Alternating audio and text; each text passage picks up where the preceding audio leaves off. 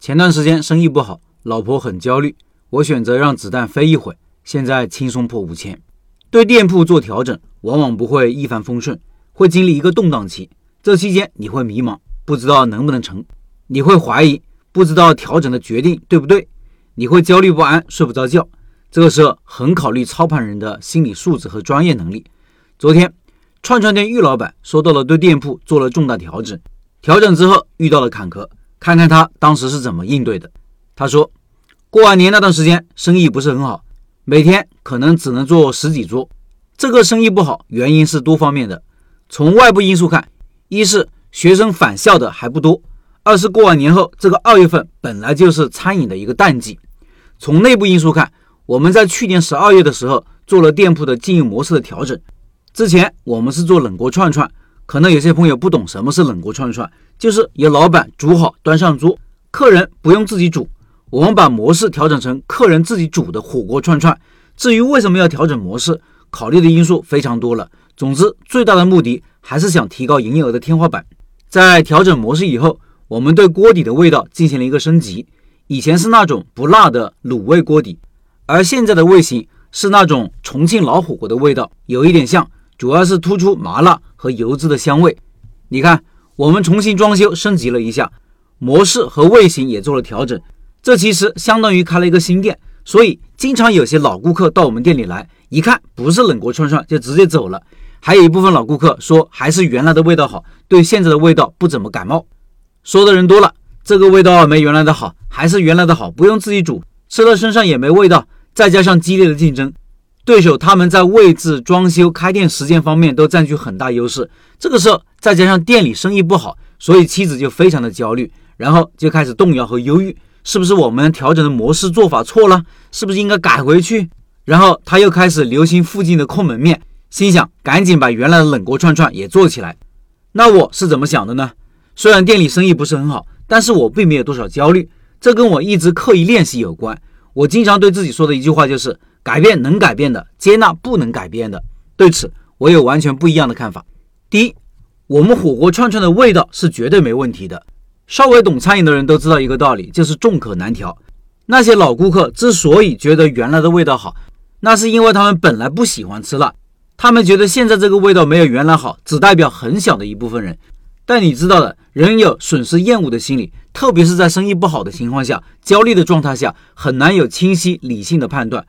为什么说我们现在的锅底没问题呢？一来我做餐饮好几年了，吃的多了，见得多了，对味道肯定是有一定的鉴赏力的。二来我们学习技术这家店是经营多年的老店，生意一直很好。三来这个店也有很多加盟店，生意也是不错的。所以对于味道，哪怕有一些老顾客说还是原来的好，但我是非常清楚我们的味道没有问题。这不是固执，也不是听不进意见，而是基于理性和逻辑的一些分析和判断。第二。我们现在最重要的问题是什么？是设计好差异化的竞争优势。前面说了，我们这个商圈还有同类别的两家店，一家是品牌店，开店时间估计在十年以上；另外一家是网红店，他们的位置在路口，装修也是学生喜欢的风格，开店时间也好几年了，生意一直也还不错。面对两个强有力的竞争对手，我们的出路在哪里？这里涉及一些商业机密，在这里不便细说。反正最后就是基于我们的优势和劣势、机会和威胁，我们找到了属于自己的差异化的竞争路线。同时，我们开始非常注重细节，比如清洁卫生、地面、桌面、冰柜、小料台等等，在服务的细节上各种改进和优化。我们甚至非常注重菜品的摆放是否整洁，因为整洁会给人一种比较好的视觉体验。说到这里，我顺便提一句：餐饮的第一性原理是什么？其实就是消费者的综合体验。方方面面的感觉，包括视觉、嗅觉、味觉等等。经过一系列的调整，我确定了我们店的差异化的优势，且能够留住客人。下一步该怎么办？那就是第三点，宣传。前面说了，我们经过这么多的调整，其实相当于开了一家新店，而且位置还不怎么好的新店。对于新店，最重要的就是在保证接待能力、服务水平的前提下，大力的宣传。最后，我们找了一个认识的网红美食博主来宣传，效果很好。而到店的客人对我们的味道、菜品和服务的整体水平也是很满意的，所以生意一下子就起来了。我们店铺八十平米左右，十三张桌子。之前做冷锅串串的时候很难突破四千的大关，但是现在能够轻松的破五千。最后总结一下吧：第一，一个人能保证此心不动，情绪稳定太重要了。因为当你焦虑的时候，你只想赶紧行动起来去解决问题，这种焦虑的感觉很难受，以至于你根本没办法做到冷静和理性思考，然后着急之下很容易做出错误的决定。比如在这里听一部分老顾客的意见，做回原来的冷锅串串，就是一个错误的决定。而这需要我们平时不断的刻意练习。我反复告诉自己，改变能改变的，接纳不能改变的。这句话已经成了我的信念，能让我很快冷静下来。第二，说到底，专业还是很重要的。什么是专业？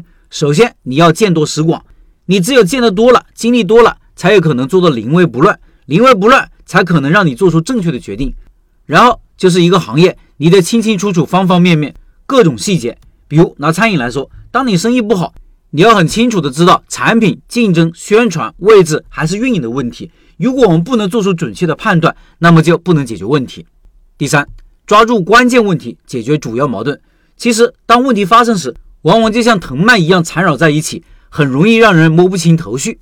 这个时候，什么是最关键的？先解决什么，后解决什么，保持节奏非常重要。就拿我们店遇到的问题来说吧，第一，肯定是打造设计自己的差异化优势。第二。是确保自己的各种细节做到位，接待和服务能力没问题，能留下客人。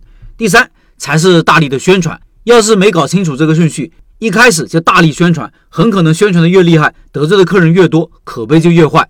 要是这样，要想调整回来、救回来就更难了。以上是串串店玉老板的分享。最后，五月份的拜师学艺项目是串串，学习核心技术，不设置于人。感兴趣老板进入交流群和玉老板直接交流，音频下方有二维码。